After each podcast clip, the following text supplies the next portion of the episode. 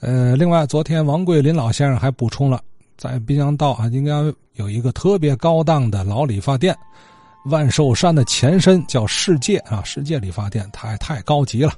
这个世界理发店的前身又是谁呢？哎，唐文全找到根儿了，咱听听。这两天呢，唐奶奶和昨天有一位王老先生在节目里头啊，一直聊这个呃万寿山理发馆跟着它的前身叫世界，这两个名字啊，我听着都特别耳生。可是呢，这个理发馆这个所在地啊，说来说去，春和大戏院对过，叫工人剧场对过，大楼座我想这地儿就是那个基泰大楼。呃，我这么着一倒啊，找着这个世界跟这万寿山的根儿到底是哪儿了？这个地儿啊，就是啊基泰大楼著名的这个贤宫美发。我得先说说这基泰大楼。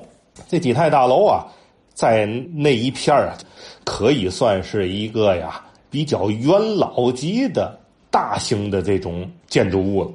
它是啊，一九二八年。著名的基泰工程师，他的天津的分公司啊，哎，就设在了当时地址叫法租界马家口长泰大楼啊。这个基泰大楼啊，又叫长泰大楼，它因为是基泰工程师啊兴建的啊，所以后来人们叫白了，就都叫基泰大楼了。这个基泰大楼啊，呃，著名的股东和这个设计师是谁呢？呃，一位叫关松生。啊，一位叫杨廷宝，这两位在近代呃中国的建筑界可是赫赫有名、鼎鼎大名啊！我就不不展开说了。上海、南京很多的民国时期的著名的公共建筑都是这二位设计的。另外还有一位，也就是这关松生的 亲传弟子吧，近现代著名的设计师就是张博啊。张博先生啊，就是人民大会堂的呃设计者。也就是说呀，呃，人民大会堂的这个设计师张博都是基泰工程师出来的。啊，你说这个这个公司了了的嘛？这个仙宫啊，呃，据《北洋画报》记载呀，它是一九二八年的十二月二十四号，你看精精确到日子啊，平安夜那天开业，多根儿，你看看，跟这个基泰大楼啊落成时候同时开业的，就是这个。世界万寿山这这个位置，哎，就是呃基泰大楼的东头底下这这这家门脸啊，这个我也曾经看见过，呃，北洋画报上有这个照片他说是一层啊，其实这层啊挑高得有两层半楼那么高，哎，它里边可能有大的有有断间有二层啊，里边挑高特别高。这个仙宫理发馆呢，可以说这独领风骚。无论是啊，桌椅板凳，包括殿堂机，这个所有手使的家伙，刀剪子、刮脸刀啊、剃头刀、剃刀啊，这些都是打西洋采购的。而且呢，最早用电推子的，最早用电吹风的，啊，最早用电烫机的，最早用这个器具消毒。呃，杜绝这个交叉感染、皮肤病啊，什么乱七八糟，他把这方面都想在头里了。所以说，这些个都是天津啊首屈一指的这么一这么一家。而且呢，这个仙宫的呃东家是谁呢？还不是外人，就是咱刚才说的这关松生啊，基泰工程师著名的这个设计师关松生啊，是仙宫的最大的东家。当然了，它的价钱也比一般的这个剃头刮脸的那要贵很多了啊，抄起来就好几块钱，购买好几袋洋白面的。哎，也就是说呀，这个仙宫啊，不能说是天津最早的、最好的，也起码是当时啊，一九二几年，像四三十年代左右，天津这个美发行业里边啊，可以说是个执牛耳者，是最高级的了。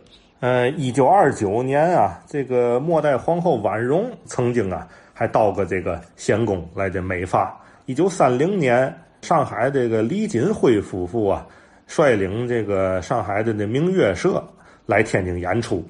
这些著名的演员王仁美呀、李丽丽呀、王润琴呐、胡佳这些个明星，在演出之余啊，哎，正好这要跟昨天那老先生的话都对上了啊。因为他们，你想附近除了住交通啊，就是住徽中。呃，演出呢也无非就是跟前这些个戏园子啊，春和呀、天宫啊、天乐呀，新中央啊。这个演出之余，他们呢也到天宫来做头发，这个也也成了当时啊这些个大小报竞相刊登的一些个花边新闻了。另外啊，这个仙宫理发馆呢，还有啊大量的来自于啊全国各地，尤其是北京、上海著名的美发师。啊，而且呢，还有两名啊女性的理发师。当然，这个在现在来讲无所谓了啊。二十年代、三十年代的时候，这个女的当理发师啊，这这在当时还是很很稀缺的行业。另外呢，还有两名啊女招待。他这里边啊有个著名的理发师啊，叫徐兴三。呃，这个人呢，从小就在国外学手艺啊，这欧洲啊，他能说呀。英、俄、德、意四国外国话，能能接待中外各界的客人，这这也是当时的一个一个很大的卖点。至于他怎么后来改字号叫世界呀，这个啊，我就不太清楚了。哎，也请知情的老先生们给我补充。但是呢，这个仙公的这个美发厅跟后边唐奶奶讲的这个万寿山呐，还有王老先生讲的这世界这个历史啊，就一脉相承，咱就能能连上了。我等于给补了一个开头，这也算这个倒插笔吧。一九三四年，呃，国民党啊，呃，提倡了一个叫新生活运动。转一年，三五年。这个国民党当局啊，就发表了一个嘛呢？叫关于禁止妇女剪发烫发及禁止军人与无发髻女子结婚的命令。好家伙，这一下子热闹！这个天津、上海啊，全国各地的这新女性啊，都纷纷的站出来反对。那宋美龄啊，在这个《大公报》呃答记者提问的时候，他说了：“这个为嘛要禁止烫发呀？是鉴于啊。”近年以来呀，我国妇女生活行为多浪漫不羁，影响国家民族复兴之前途极为巨大啊！深觉有彻底改革之必要，务使我国妇女能崇尚朴素，保持固有之美德，提倡节俭。当然呢，这个时间很短。一直到三七年呢，抗战全面爆发之后啊，没人提这事儿就完了。相反，到这个日本时期啊，反而是因为啊，各方啊都忙于这个对抗啊，这种这种这种事儿，没人顾及这个老百姓贴贴身的这些个工商业，反而有了一种畸形的繁荣。当时啊，在三十到四十年代，法租界、离站大街有雨后春笋般的，又相继的开了一大批的这个理发店。比如二十九年，在绿牌电车道，也就是滨江道啊，又开了一个叫中山理发馆。随后呢，呃，汇中饭店的后门啊，就是法租界二十五号路现在的辽宁路啊，又开了一个叫紫罗兰理发馆，啊，也是殿堂啊，什么嘛都有啊。李站大街还有一个叫老红云理发馆，天增里还有一个南京理发馆啊，这个三四年开的啊，呃，虽然是开的比这个仙宫晚啊，但是它呃成了一个仙宫的这个最大的竞争对手。为嘛呢？呃，他也是以上海啊、宁波呀、广东啊这方面的师傅为主，这个后来者居上啊。另外呢，在这个。法租界三十号路，也就是哈尔滨道，还后来还开了一家叫一乐野，就是在蓬莱春饭店的旁边。蓬莱春饭店就是现在那个和平文化宫那个位置，在它的西侧开了一家叫一乐野。你看这名多哏儿啊！马三立讲话，各号一个乐嘛，哎，各号一个乐野，这个好烫头啊，好得了脑袋，这也是一个乐。你看人家这个理发馆叫一乐野。另外呢。离站大街还有永济、大法国路，也就是解放北路，还有个明星；河北大经路还有个白宫，呃，老德租界后来改特一区，还有叫五福满；日租界有个都边啊，中原公司还有个中原啊，英租界还有个叫顾林奇，这都是当时啊三十到四十年代著名的这个理发馆。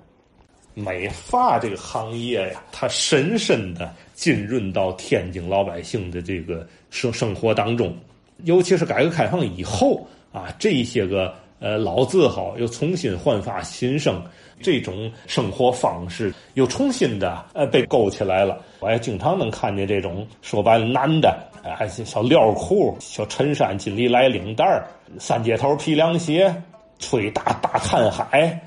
对过跳完舞，这屋听曲艺，大有人在啊！男的是这样，女的呢，烫完了得吹，吹完了还得盘，一米五盘完了，最后这脑袋得有一米七，盘完脑袋还得喷点那个带亮晶晶的那个喷发胶，上面还得插点那个珍珠的小卡子就这种生活，已经完全的进入到天津老百姓的这个血液里边了，成了天津啊 一道亮丽的风景线了。大探海是个什么发型？